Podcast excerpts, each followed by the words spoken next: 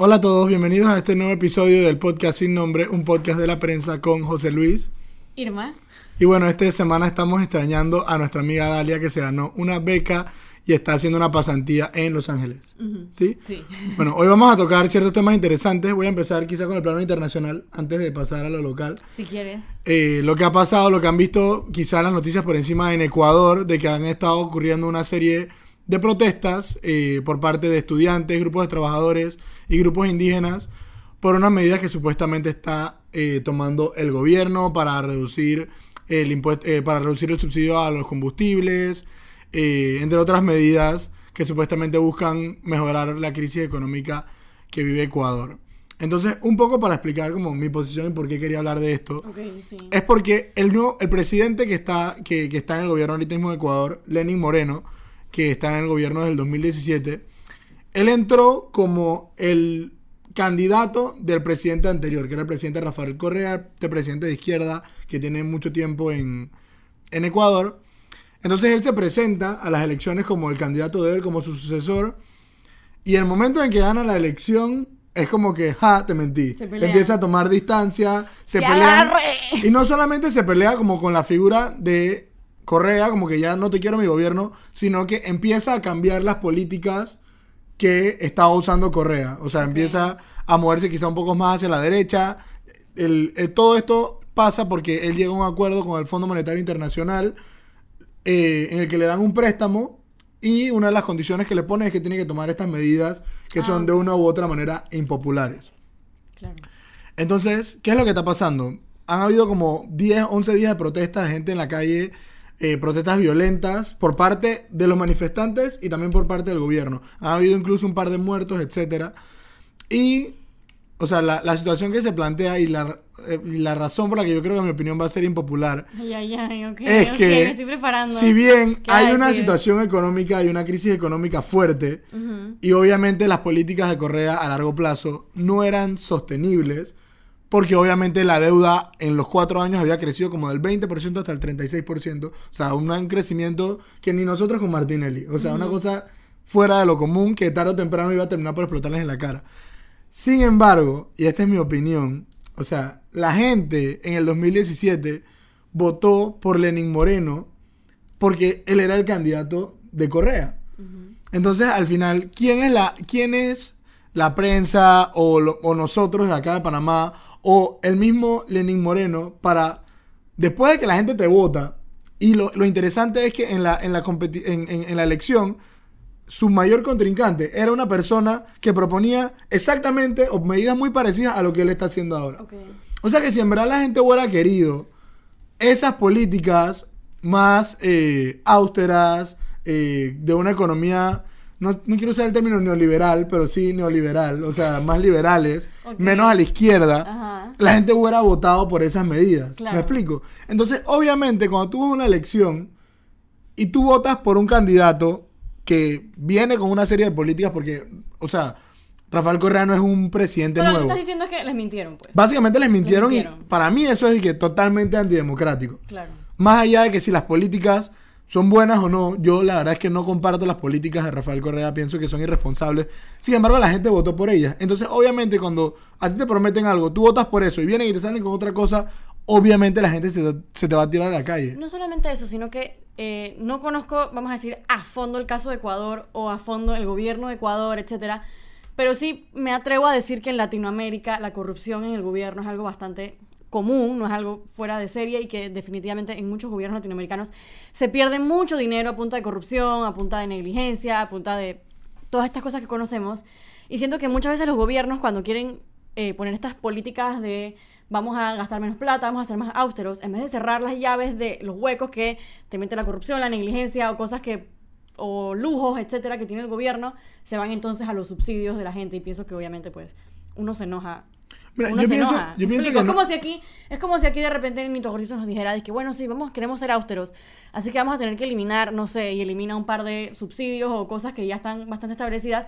Que si bien tú podrías alegar, bueno, sí, no tenemos mucha plata, la situación económica está medio, las finanzas del gobierno no están tan bien, la pregunta sería, ok, pero ¿por qué no primero intentas ajustar las cuentas con lujos que se están gastando Exacto. o plata que se te está La plata que escapando se en corrupción, corrupción. plata que se está botando, como que primero tienes que mirar hacia allá Y de último, entonces, yo ya consideraría tener que afectar a las personas, igual que la Caja de Seguro Social en Panamá. Mucha gente habla de eso, como que no, que la Caja de Seguro Social vamos a tener que subir la de jubilación, no sé. Y si bien yo estoy de acuerdo con que a medida que la esperanza de vida sube, me parece que también la edad de jubilación debería subir, pero pienso que eso no debe ser la primera opción, sino que primero tienes que asegurarte de que todo allá adentro está funcionando bien, que los recursos se están utilizando de manera efectiva, que nada se esté perdiendo, y entonces ya puedes, entonces, si ya no te queda de otra, puedes proceder, pienso yo, a ver situaciones más impopulares. Pero Claro. primero trata de ahorrar plata, que no se te bote, que nadie se la esté robando, etcétera, y después trata de afectar a la gente y pienso que, que mucha gente se enoja por eso, pues. Sí, y también, o sea, el argumento que usan es que nunca se va a poder eliminar la corrupción. Está bien, nunca la vas a poder eliminar La del pueden todo. minimizar muchísimo. Pero tampoco tiene que estar al nivel que está. Y en los casos, porque una cosa es la corrupción. En los casos en los que está, que la minimiza, menos corrupción, por lo menos a esas personas que siguen cometiendo corrupción, castígalas. Claro. Pero no tenemos ni lo uno ni lo otro. Tenemos Exacto. corrupción rampante por arriba y todo y además impunidad. Entonces, obviamente, cuando tú vengas a solucionar los problemas y dices, no, es que te vamos a quitar los subsidios, la gente va a decir, oye, ven acá, tú vas a quitarme los subsidios, pero en el gobierno están robando, Exacto. pero yo estoy viendo La cómo... plata alcanza si nadie se la roba. Exacto. Ok, la o sea, plata y si no alcanza de verdad, porque hay una crisis, Pero, pero, de verdad, y tienes que convencerme que de verdad no alcanza, porque eso también está difícil decirle a la gente como que de verdad, de verdad no alcanza. Es como aquí dice que, ay, las finanzas están súper mal, pero hay cuñas de mitocortizo hablando de cosas que, y te entiendo si de repente fuera como un proyecto muy específico, que necesitas que la gente se entere, pero yo escucho cuñas más bien de él hablando como si fuera un discurso, yo como que, ¿cuál es el punto de esto? Esto es un gasto completamente innecesario. Entonces, primero elimina los gastos innecesarios, Cierra los huequitos que te dejan, lo- los huecos de plata que te lleva la corrupción. Asegúrate que no estén ahí las botellas, todo eso, la planilla, baja la planilla. Y de último, cuando ya no te queda de otra, bueno, ni modo, hay que afectar a la gente. Pero ya de última medida y cuando No. de verdad no te queda otra cosa que Y hacer. también, o sea, cuando tú vas a afectar a la gente o eliminar un subsidio, etcétera, o regularlo, lo que sea, también tiene, o sea, no es como que estamos en los tiempos de los reyes en que tú dices que, ok, esta es la mejor opción y puede que tú seas el más educado y tú sepas que es la mejor opción.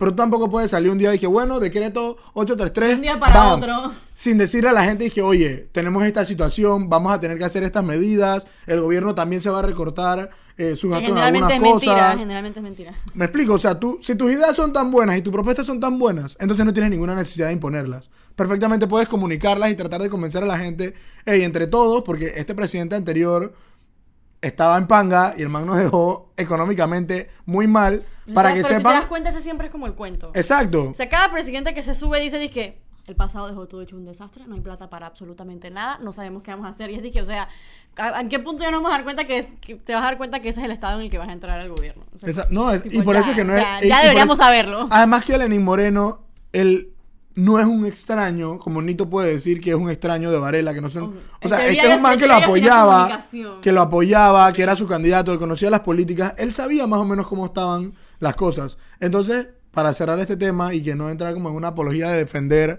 a este tipo y a sus políticas ¿A gallas. quién estamos defendiendo? Yo no estoy defendiendo a A. Rafael Lo que yo Correa. estoy diciendo, mi argumento aquí es que los gobiernos, cuando tienen que recortar plata, de una vez a lo que miran es ayudas, subsidios, no sé qué cosa, en vez de mirar sus propios gastos, sus propios huecos y sus propios problemas en la administración.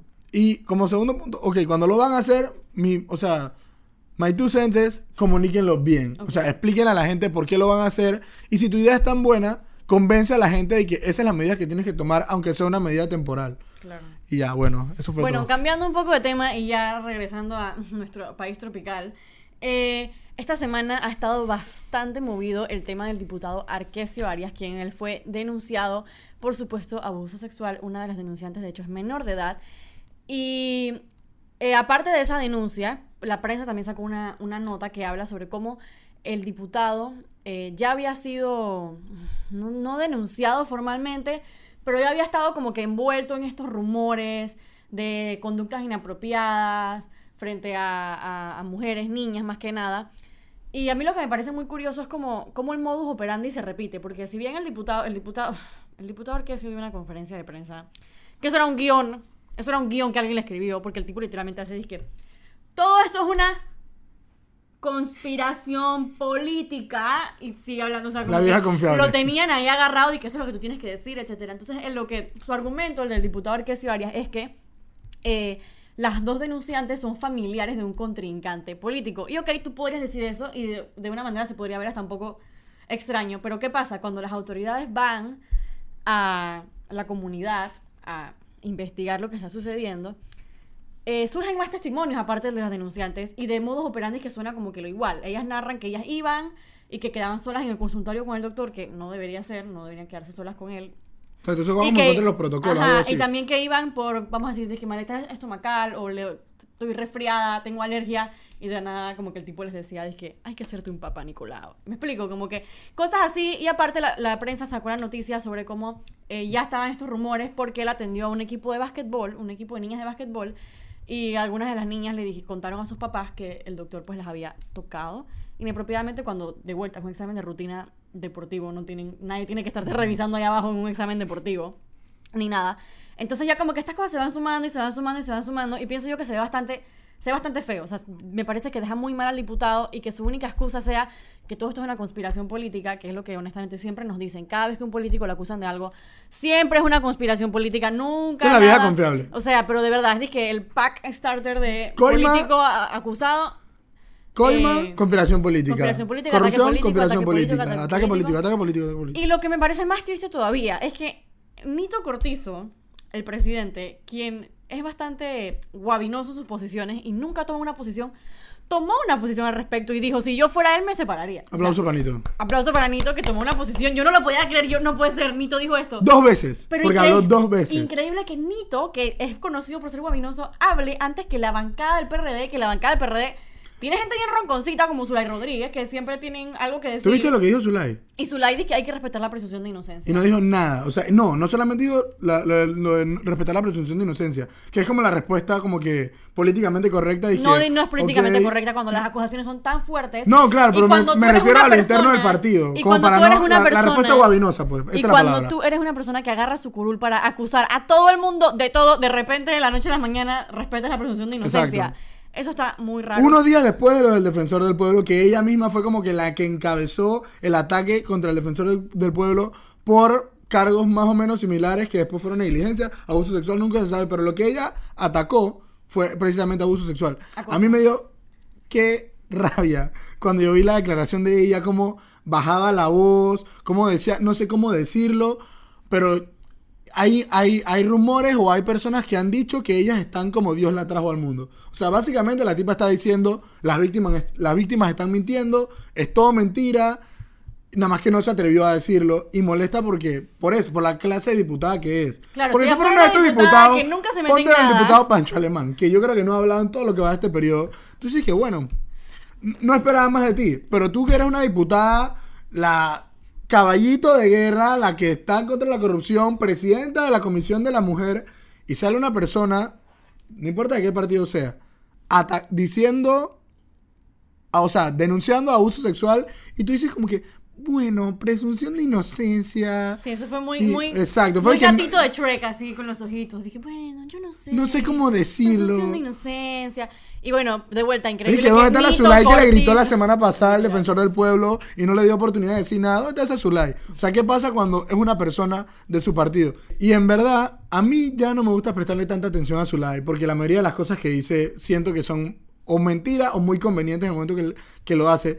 Pero en verdad me molesta como hace unos días dice una cosa con una fuerza y cuando es alguien de su partido, es que ah, no me conviene. Entonces, ¿qué es lo que realmente te importa? ¿Te importa el hecho de que haya denuncias de abuso sexual o lo que te importaba era tratar de sacarle un beneficio político y cuidar a los amigos de tu partido? Y me molesta porque inclusive, como tú le dices, cuando yo vi la entrevista de Nito, yo dije, o sea, la puse de nuevo, yo dije, Sí, "Esto yo no podía ser". creerlo. Esto- yo dije, Increíble. Si yo fuera el diputado, yo me separaría. Yo dije, pausa, ¿qué acaba de pasar? O sea, Nito en serio acaba de tomar una postura frente a un tema polémico. O sea, yo dije, en serio, wow. Entonces, algo que me molesta, y además lo que estaba hablando también ayer eh, con unos amigos, es cómo la gente, en verdad, o sea, cómo el sistema está hecho para que simplemente no vamos a querer a la víctima. Claro. O sea, si fuera, dije, una acusación de un hombre o algo así, un tema diferente, la gente va condenando. Si es un tema de corrupción, la gente va condenando una vez. La gente, oye, obviamente esta persona es corrupta, están todas las pruebas. Pero cuando sale una mujer indígena en un video hablando, llorando, explicando todo, y encima el diputado confirma que sí es un médico, que sí la atendía. Esa fue la otra. Yo dije, pero a ti te asesoraron bien. ¿O cómo así que tú vas a decir Entonces que todo el mundo dije, "Mm, no estamos seguros si en verdad está pegando mentiras o quizá quiere revictimizarse porque le encanta a las mujeres. O sea, me explico, es algo que no tiene totalmente lógica. ¿Por qué una mujer indígena diría en un medio de comunicación el diputado... me- ¿Y por qué ella se envolvería en esto? Me explico, eso es algo que no tiene ningún sentido. Según él, porque es persecución política. Pero de vuelta, hay muchos otros rumores de otros casos en los que ha sucedido. Y algo que me preocupa bastante es que aparecía en, en la nota de la prensa de- del caso de del equipo de básquetbol, salía que eh, se puso una denuncia en el MINSA. O sea, que se le mandó al MINSA a decir, eh, hola, estamos teniendo este problema, estas niñas dicen que esta persona las tocó inapropiadamente. Y hasta ahí quedó. O sea, ustedes, ustedes me perdonan, pero eso es complicidad al 100% Claro. que tú sepas que posiblemente se dio un caso de abuso sexual y no hagas absolutamente nada. Esa persona también tiene que quedar presa, lo siento, pero es que cómo es posible que voltees la cara a cómo, a cómo se están vulnerando los derechos a menores de edad. Me parece completamente eh, fuera de orden la situación. Y bueno, Y la otra cosa es que eh, no solamente la bancada PRD ha estado bastante callada con el tema o evitando dar posiciones, sino también las otras bancadas, lo cual no entiendo por qué. O sea, prácticamente quienes han hablado del tema más o menos, bueno, la primera fuerte, fue Mayín. fuerte fue Mayin Correa, después Ana Isel Rosa y después Ana Arjona en una entrevista. Bueno, y la, y la, y la, la secretaría, o no sé cómo le llaman, eh, la secretaría de la mujer del Partido Panameñista, vi que ayer sacó un comunicado firmado Claro, por Yesenia Rodríguez. De la misma. Ah, firmado por Yesenia. por- firmado por Yesenia Rodríguez, que es la secretaria de la mujer. Ya sac- sacaron un comunicado. ok. No, o sea, no es tan... apla- O sea, está bien que lo hayan sacado. Me hubiera gustado, hubiera sido antes como Mayín que dice, oye, vamos a hablar de esto al Sí, respecto. es que esto, esto es como que yo siento que yo siento que ahora los diputados están hablando porque ni modo les tocó. como todo Exacto, porque ya hasta CNN nos sacó un Ya artículo. todo el mundo los empezó a presionar como que hablen, digan qué pasa, hablen claro. Y entonces como que bueno, ni modo, hay O que sea, queda decir como, algo. queda como entre dudas si en verdad les importa la situación o es como que para no perder puntos políticos Bueno, para bien. dicen por ahí, fuentes de la asamblea me contaron que había un exdiputado ahí tratando de agachar cabezas con el tema. ¿Quién será? Obviamente Pedro Miguel González, o sea, ¿a quién más me estoy Ah, refiriendo? ok, ok. Y bueno, sí dicen que como que había, vamos a decir que había una presión adentro de la asamblea para que eh, no, no hablaran del tema. Y bueno, la verdad es que es una lástima que acepten esas presiones, sobre todo en un tema en el que estamos hablando de Bueno, ahora el caso, de edad entiendo que el caso fue admitido o algo así en la corte. Ah, ok. Eh, sí, el caso ya está en la Corte Suprema de Justicia. Este viernes va a haber una audiencia de imputación ampliada y se supone que van a pedir entonces ya una medida cautelar. Así que bueno, vamos a estar pendientes de qué es lo que sucede el viernes con el caso del diputado Arquez. Yo pienso que es importante mencionar, porque siempre cuando hay, o sea, la gente, ok, hay denuncia en la corte, sí, muchas veces pasa, prueba idónea, etcétera. La denuncia fue admitida en la corte, el fiscal encargado de la causa es el magistrado Olmedo Arrocha y el juez de garantías va a ser eh, el magistrado Harry Díaz. Entonces, es importante, como siempre vemos estos casos en la corte que se denuncian y no llegan a nada, que la gente entienda y haga presión al respecto de que en verdad una denuncia o varias denuncias de víctimas en un caso como este es suficiente para que haya una condena. O sea, no Claro. puede ser que vayan a decir que un testimonio de las víctimas no es suficiente, porque no es lo mismo, por ejemplo, si hay un homicidio a las 3 de la tarde en calle 50, que una sola persona lo haya visto. Eso está como raro, me explico, está como dudoso. 3 de la tarde tiene que haber más gente, si no consigues, maybe esa persona está mintiendo. Pero si estamos hablando de una persona con su médico en la comarca y diferentes personas, o sea, los jueces tampoco pueden esperar como, o sea, ¿qué más quieren? ¿Un video del man violándola o qué? O sea, eso es suficiente y los jueces en teoría no están como simplemente para leer. Se supone que los escogemos para que piensen y digan, ok, con esto yo tengo suficiente para saber que obviamente el tipo cometió el delito. Entonces, sí quisiera como que la gente no diga como Y, más que- que, y no solamente la denuncia, sino de vuelta, como repito, cuando el, el Ministerio Público fue a la comarca, empezaron a surgir testimonios de otras mujeres que habían pasado por situaciones similares. Entonces ya es como que, ok, no son estas dos denunciantes, que ah, son familia de un, con- de un trincante político, sino que hay otras personas que están diciendo, sí, la cosa está, ha estado rara, etcétera, Sí, etcétera. y de- etcétera. decía yo también ayer en un grupo que, ok, en otros países tratan de hacer leyes y, y hacer cosas para que las víctimas, porque es tan difícil la parte psicológica de ir a denunciar a esta persona, que no solamente eh, es médico, que en la comarca eso representa como que, wow, yo he ido a las comarcas un par de veces y los profesores médicos son como que, o sea, son personas, sino que esta persona... autoridad. Exacto, es miembro de un partido, había ganado una primaria, ahora es diputado, o sea, es realmente difícil que estas personas se atrevan. Y no solamente eso, sino también para poner la denuncia también tienes que transportarte, porque obviamente vamos a decir que en tu isla no está, entonces tienes que empezar a ir y eso también, y las eso intimidaciones también que representa un costo, que si el abogado, que si el transporte, que si las intimidaciones, que si la gente hablando de ti, o sea, es un tema,